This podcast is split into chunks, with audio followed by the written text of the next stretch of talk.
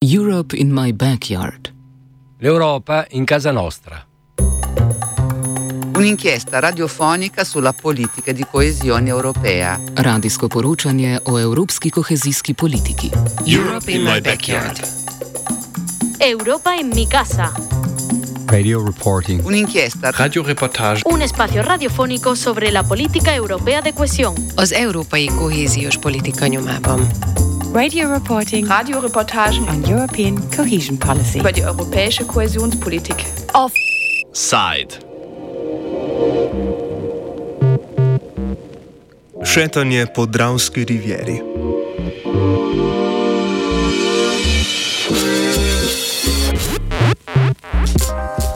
Če se sprehodite po glavnem mostu v Mariboru in se ozrete čez ograjo, lahko opazite, da Dravo v neposrednji bližini mostu že krasijo velike bet betonske ploščadi, iz katerih bo zrasla brv za pešce in kolesarje, ki bo povezovala Lent in Tabor, torej desni in levi breg reke Drave. Brv na tem mestu je načrtoval že nekdani župan Franz Kangler, pod oblastjo njegovega naslednika Andreja Fištrovca pa je ideja o projektu zamrla. Mestna občina Maribor z županom Sašo Arsenovičem na čelu je izgradnjo brvi ocenila na 4,5 milijona evrov, od tega bo 2,6 milijona evrov občina dobila iz Evropskega sklada za regionalni razvoj. Okoli 650 tisoč evrov bo prispevala država. Občina je projekt opisala kot revitalizacijo na breži Drave, z izvedbo operacije pa, pa načrtujejo zmanjšanje degradiranih urbanih površin. Zgradnjo so, kako pak, začeli v predvolilnem času letošnjega februarja. Gradnja brvi je del širše občinske vizije, s katero želi obuditi rečno riviero, ki je dobila ime Dravska promenada.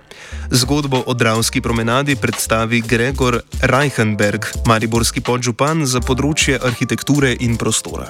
Poglejte, mi smo uh, sestavili eno lepo zgodbo, ki jo kličemo Dravska promenada. Ne? To je projekt uh, take športno-rekreacijske poti, ne? promenade, torej, ne? ki uh, zaobjema oba bregova, torej severnega in južnega, oziroma levega in desnega reke Drave. Na obeh straneh, jasno, ne, in predstavlja neko zaključeno zanko, ne, torej eno zaključeno krožno pot. Poteka od približno od hidroelektrarne Mariborski otok in do hidroelektrarne Melje. Ne. Torej bo možno na obeh straneh priti po urejeni, tlakovani, razsvetljeni poti s vsem potrebnim spremljevalnim programom, uh, ki je široka približno 4,5 metra. 4,5 metra pomeni, da se lahko nemoteno uh, dva kolesarja srečata in hkrati dve, če rečem pod narekovaj, dve mamici z vozički. Zasnovo brvi, ki je bila določena že pred leti, so izdelali arhitekti Burgos Igarido Architektos iz Madrida. Podoba je bila izbrana leta 2010 na mednarodnem natečaju. Novi most bo dolg približno 133 metrov, širok pa nekaj več kot 5 metrov. Nosilna jeklena konstrukcija bo obložena z lesenim opažem z ugrajeno razsvetljavo, na obeh nabrežjih pa bo ob zaključku mostu urejena ploščad.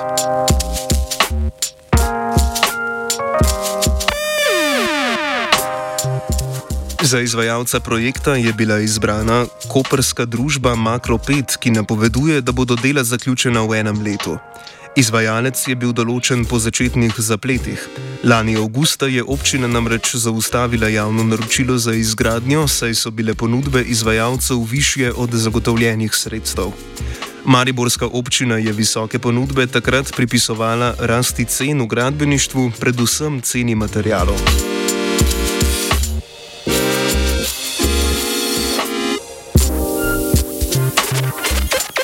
Peter Gabrielčič, arhitekt in upokojeni dekan Fakultete za arhitekturo v Ljubljani, ki je bil soavtor drugo nagrajenega projekta za Novo Brv, meni, da je projekt za Maribor nujno potreben.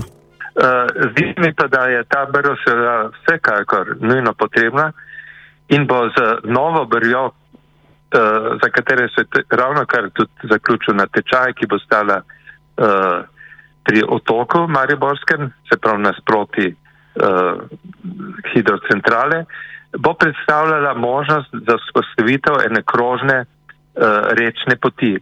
Na ta način se bo še bolj kot zdaj preneslo življenje v mesto tudi na nivo reke zdaj je to možno sicer, se uživlja, vendar na ta način bi pa res dobili eno novo, eno novo kri, ne svežo kri, nek nov, nek nov, bi rekel, zagon razvojn, ki bo atraktiv ne samo za meščane, ki se bo odprla ena ogromna zelena nova rekreativna površina, ampak tudi za turiste, ker ti te mostovi, ne, ta, ki se zdaj gradi in tisti, ki bo se gradil verjetno pri, pri Mareborskem otoku, bodo tudi svoj vrstna atrakcija, ki bo vredna ogleda, tako kot so vredni ogledi, ogleda mostovi, potem otoki na reki Muri v Pagracu. Gabrielčič pojasni, kako pomembna so mostišča, kamor se uvršča tudi brv v izgradnji za razvoj in živahnost mest. V bistvu je staro mesto, ne, oziroma mesta na splošno, eh, skoraj načeloma nastajajo na mostiščih. Tam, kjer je šla eh, cesta preko reke, tam, to mesto je silno atraktivno, tam se morajo ljudje ustaviti, morajo iti čez to točko, zato se tam pojavlja tudi trgovina. Uh, in je nastalo na tej točki v resnici neko urbano naselje. Tako je nastal Ptuj, tako je nastal Maribor in še uh, podobna mesta. Uh, pozneje ne, se je pa ta točka za gradno modernih mostov, ki so ostali na zgornji terasi rečni, ne, uh, se je pa ta točka začela upuščati, uh, mesto se je pre, preneslo više, ne, tam v večjo ravnin. In uh, ko se je stari most ne, za dotrajanosti, pač pa tudi zaradi neuporabe porušil, je ostal lent nekako odrezan od breko nekih vitalnih tokov. Osnovna ideja je torej oživitev nekdanjega pretoka med obema deloma mesta na nivoju reke, ki je po besedah župana Arsenoviča namenjen počitku, druženju in sprostitvi. Višji nivo je namenjen vsemu ostalemu. Kljub vsemu napovedanemu druženju so v mestu projekt zaradi umeščenosti objekta v prostor kritizirali. Eden od kritikov je Primoš Premzel, založnik, galerist in zbiralec Mariborskega domoznanskega gradiva, ki pojasni svoje pomisleke. To je sicer res lokacija prvotnega, še srednjeveškega Mariborskega mostu, vendar um, ne vidim nikakršne potrebe, da se ta most na novo postavlja na tej lokaciji. Prvič, uh, popolnoma bo uničil uh, veduto na res monumentalen most iz začetka 20. stoletja, hkrati pa če so v namestni občini Maribor, kjer so si to umislili, eh, želeli nekako prebroditi eh, to nivojsko eh, povezavo med enim in drugim bregom Drave, bi to zelo elegantno lahko naredili seveda z dvema panoramskima liftoma na eni in na drugi strani na Brežja. Dejansko so, se mi zdi, popolnoma bodo s tem skazili pogled na Dravo, na most in na skratka vse skupaj. Eh, razmišljal sem v tej smeri, da ko da gremo retrogradno, da, da eh, most, ki je nekoč stal, postavljamo, po tej logiki bi morali zdaj ta tako imenovani stari most podreti in imeti samo ta prvotni most, ne mislim v tej logiki, eh, v tej smeri jaz razmišljam. Ne. Dobene potrebe ne vidim, da se ta most uh, gradi in bo se, je seveda dejstvo. Ne? Premzel kot alternativno rešitev predlaga postavitev panoramskih dvigal. Ja, zelo enostavno, prislonjena bi bila ob uh, to uh, uh, uh, kamnito uh, ogrodje starega mostu. Uh, Tisti, ki je na Lendu, na eni strani oziroma na drugi strani na taborskem namrežju, bi, bi enostavno se uh, bi šel v ta lift in bi z tem panoramskim liftom prišel na, na nivo mostu zgornjega in pol preko starega mostu šel na drugo stran. po potrebi pa seveda spet z, eh, na drugi strani z liftom na, na eh, rečni nivo. In se mi zdi, da bi to bila najbolj elegantna rešitev, ki tudi seveda finančno ne bi bilo tako breme, kot je to. In, vem, pri določenih investicijah vidim, da se rine skozi zid. Po mnenju nasprotnikov gradnje bo Brv pokvarila veduto lenta in razvrednotila glavni most, ob katerem bo stala. O zgodovinski pomembnosti in prostorski umeščenosti starega mostu, kot glavnemu mostu pravijo krajani, Premzal. Grajen je bil uh, leta 1913, mislim, da konec avgusta 2013 je bilo odprtje tega mostu in to je bil resnično tudi tehnični dosežek in mislim, da je ta most tudi opisan v neko tehnično kulturno dediščino uh, slovensko.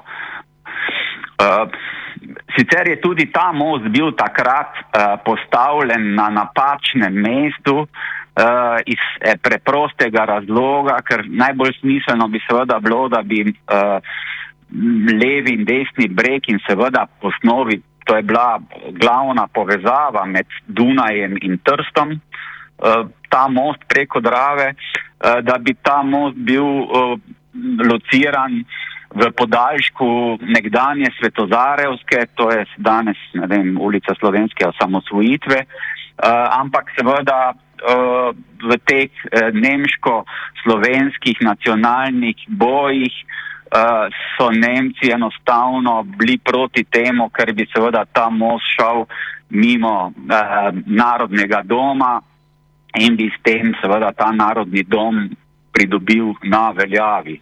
Ta most pa je dejansko v osi gospodske ulice, ki je relativno zelo gosta in enostavno si ne znam predstavljati, kako je ta uh, promet uh, potekal, ki je bil seveda vedno bolj gost in, in seveda obremenjeval glavni trg in vse te ulice sporedne, ki so tekle od partizanske ceste, slovenske in pol na, na, na, na gospodsko in preko mostu na drugo stran Drave. Ne.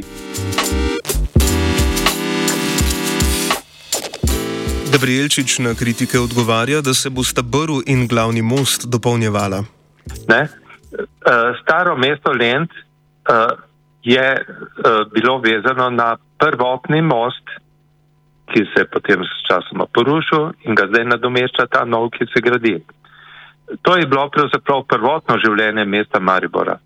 Za gradno novih, modernih mostov, ki so bili postavljeni na višje terase Maribora, se je sodobni Maribor razvil pač na teh višjih terasah. Življenje na Lento je zato tudi zamrlo. S tem, ko gradimo spodnji most, pravzaprav oživljamo nazaj življenje tudi samega lenta. To sta dve stvari, ki se bosta dopolnjevali, ne pa konkurirale ene drugi. Tako da jaz mislim, da tukaj ni dileme, da, da ta, ta spodnji most bo vsekakor zelo koristen. Pojavljala so se tudi vprašanja o tem, kako bo nova brv vplivala na plovnost reke mali čovniči in tako dalje, ki pač občasno plujejo po Dravi, bodo seveda še vedno lahko, ampak ta večja ladja, ki je tam uh, zasidrana ob uh, minoritskem samostanu, po mojem, je popolnoma uh, seveda uh, onemogočeno, da bi še plula do dvoetažnega mostu. Tako da seveda tudi ta moment je posredjen.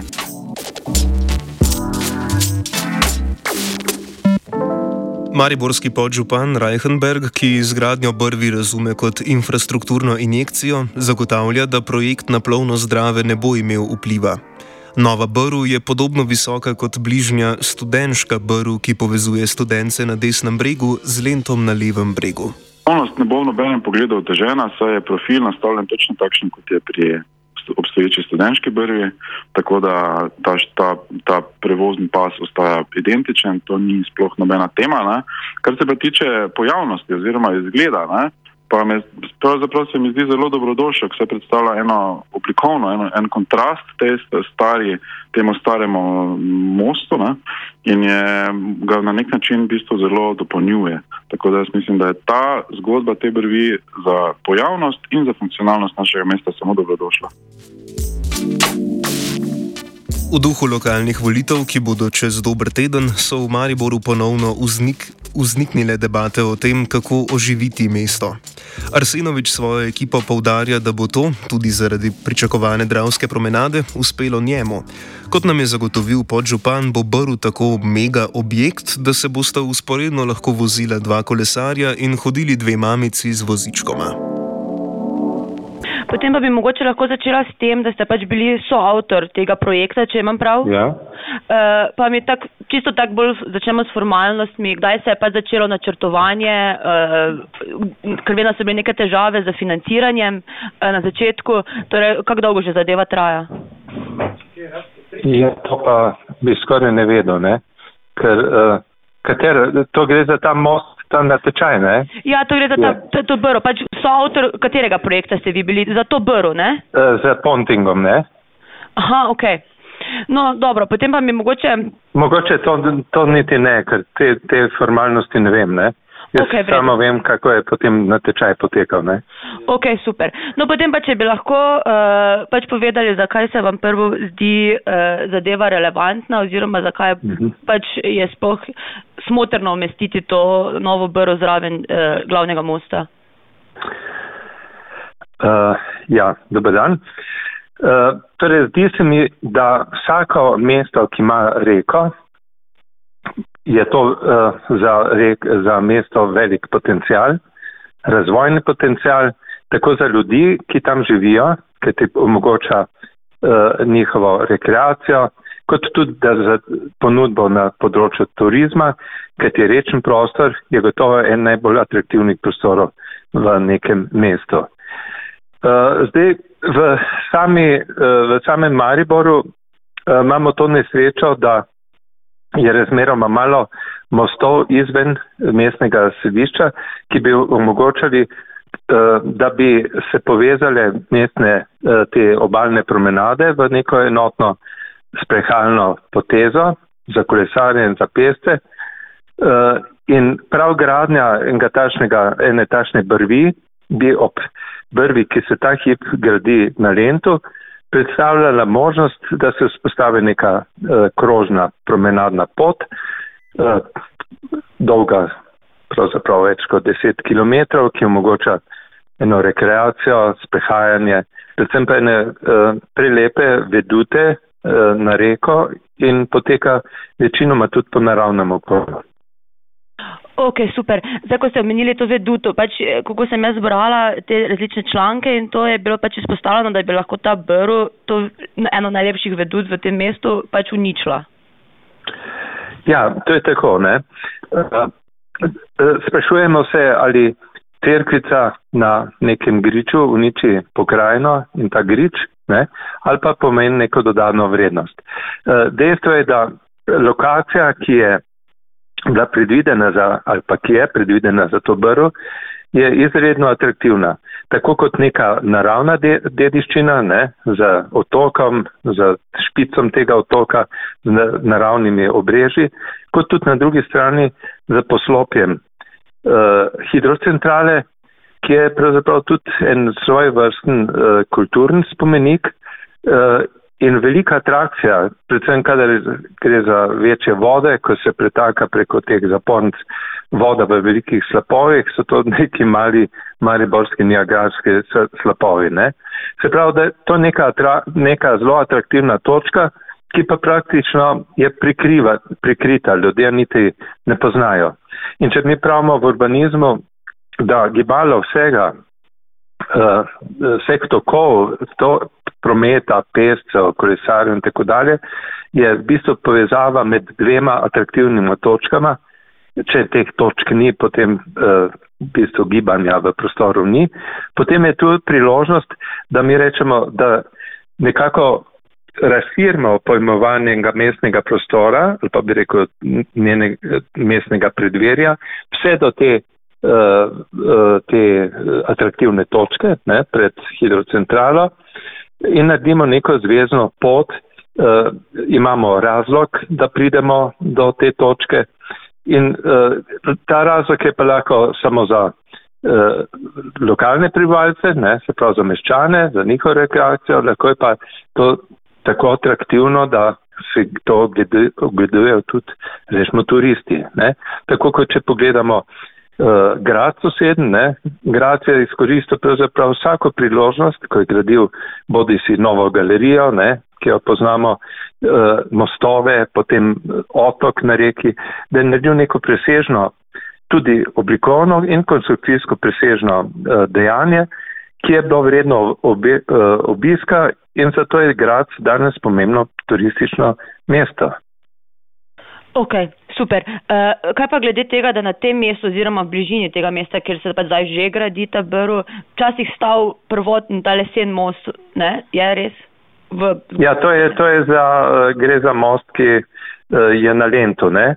Uh, ja, uh, v bistvu je staro mesto, ne, sta, oziroma mesta na splošno, uh, skoraj načeloma nastajajo na mostiščih. Tam, kjer je šla uh, cesta preko reke, tam, to mesto je silno atraktivno, tam se morajo ljudje ostaviti, morajo iti čez to točko, zato se tam pojavlja tudi trgovina. Uh, in je nastavljal na tej točki v resnici neko urbano naselje. Tako je nastal Ptuj, tako je nastal Maribor in še uh, podobna mesta.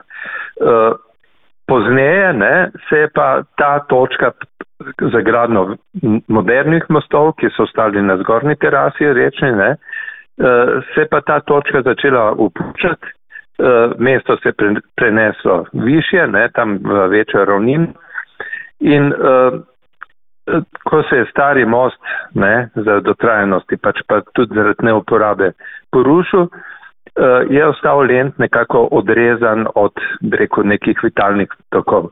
Zagradno tega novega mostu, uh, ki je pravzaprav na nek način nadomesten most, ne, uh, jaz mislim, se sproža ena možnost, da bo lent zaživel v večji meri kot, kot je bil do zdaj. Sploh pa, če bi se spostavila ta, kot pravimo, krožna pot, ki bo predstavlja nek, nek akcelerator, nek, reko, neko gibanje ne, naenkrat po tem večnem prostoru. Ok, kaj pa nevarnost, pač to je bila ena izmed eh, kao kritičnih, ne, no, eh, nevarnost, da bi, se, da bi se s to brvjo obstoječi most razvrednotil, pač ne vem, če to mišljeno z vidika arhitekturnega ali pa zgodovinskega. Veste, uh, to je podobno, ne, kot uh, smo v svoji praksi pripombe, ko je bilo treba zgraditi na Kozjanskem neko novo gostilno, pa so rekli gostilničari, že obstoječe gostilne, ja, to je pa nam konkurenca. Uh, potem jim pa pokažeš primer Grincinga na Dumev, ne, kjer je pa tam stotine gostiln. In šele, ko, so, ko je več atracij na kupu, pomeni to neko dodano vrednost in večja koncentracija kulturnih nekih vsebin, nekih možnosti, transportnih vsebin, ne, rekreacijskih vsebin, atraktivnih vsebin, pogledate reko, reko enkrat iz nižjega nivoja, ne, kot samo od zgore na vzdolj, iz, ampak tudi iz žabe perspektive, bo pomenilo pravzaprav nek dodatek uh, doživljenju mesta. Tako da te nevarnosti praktično ni. Ok, kaj pa, to, kaj pa glede plovnosti? Pač, eh, kako se bo pa to uredilo, oziroma kako bo ta brv eh, bila problematična na tem eh, nivoju? Ja, plovila se pač bo mogla prilagoditi temu. Ne? Uh, jaz sem se odeležil tudi, oziroma smo se odeležili ta ista skupina, s katerim sem zdaj sodeloval, to je Ponting ne, iz Maripora. Uh, smo se odeležili tega natečaja in en od pogojev je bil seveda tudi, da si mogel zadostiti, uh, zado, ja, zadostiti določeni, določeni višini v podmostju, ki omogoča neka plovila, ne, ki so bolj splavi kot pa neke jadrnice. Ne. Tako da to ni problem. Ne. Pač plovila so prilagodila tem višinam, višinam in uh, ta most to omogoča, to plovnost. Ok, super. Uh, jaz mislim, da je to, da je pač to, to da so vse glavne točke uh, obšli. Zdaj, edino, če še imate vi, kakš, pač bi še kaj pripomnili, se vam zdi pomembno, pa sem jaz nisem vprašal. Ja, meni se zdi predvsem, zdi se predvsem to, ne, da zdaj gradnja te nove brvi, dokler, če bi do nje prišlo, ne, je priložnost, da se, da pokaže Maribor tisto uh, največ, kar zna. Ne.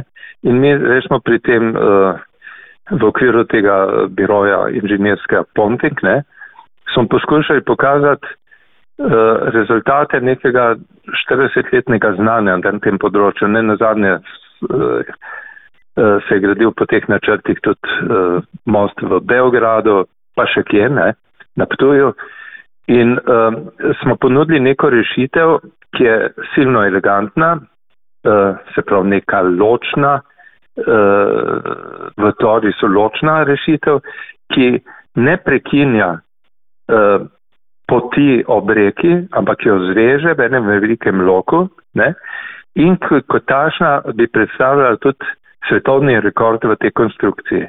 Ne? Tako kot sem rekel za grad, grad je naredil vedno neke presežne rešitve, ki jih danes hodimo gledati, ki so lepe. Ne? Tako smo tudi mi rekli, tukaj je zdaj priložnost, da uh, ponudimo nekaj, kar bo pravzaprav uvrstilo ta Maribor tudi glede tega na en zemljevid svetovni nekih dosežkov.